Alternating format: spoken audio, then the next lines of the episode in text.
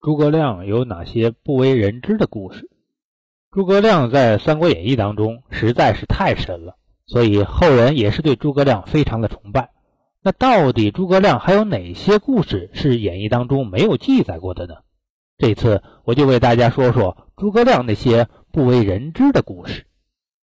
诸葛亮写的《出师表》是我们上学期间就要学习的，所以大家肯定不会陌生。其中有很多道理放在当今也能适用，可能这也是诸葛亮留给后人最大的一笔财富了。在三国里面，多数人物的家世都是很少被提起的，所以人们也会觉得三国就是一本男人的小说，几乎没有女人什么事儿。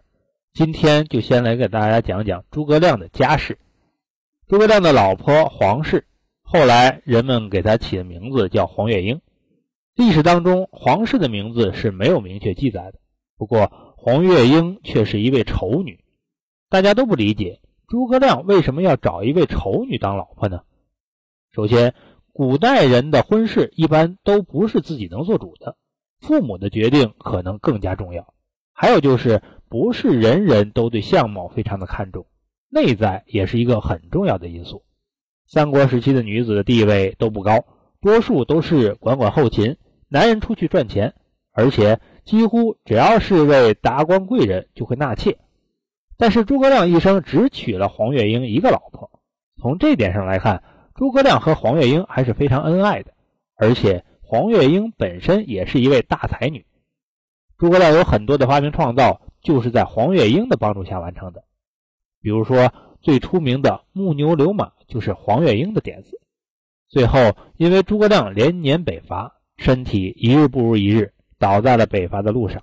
他们的儿子诸葛瞻也战死沙场，无亲无故的黄月英也因此退隐。传闻诸葛亮不仅精通兵法，而且还懂得玄学。知道自己病危后，就想通过七星续命延长自己的寿命。所以诸葛亮也是准备了七盏大灯、四十九盏小灯，还有一盏最重要的本命灯。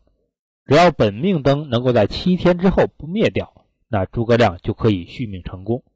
不过谋事在人，成事在天。老天如果认为你不能续命，那也没有办法。诸葛亮的七星续命灯被魏延无意当中破坏掉了，所以最后也只能感叹上天注定诸葛亮气数已尽。我们当然也知道，世界上根本不存在什么续命的方法，也只能通过医疗手段续命。其实，诸葛亮在当时已经算是长寿老人，比平均年龄高出不少。但蜀国危在旦夕，只靠诸葛亮一人也是无力回天。诸葛亮的一生非常传奇，也充满了神秘感。如果你想了解一位真实的诸葛亮，多看看正史就可以了。但人们似乎更加喜欢那个神秘的诸葛亮，能够上演空城计、草船借箭、借东风、舌战群儒。还有一系列发明的他，那你喜欢的诸葛亮是哪一种呢？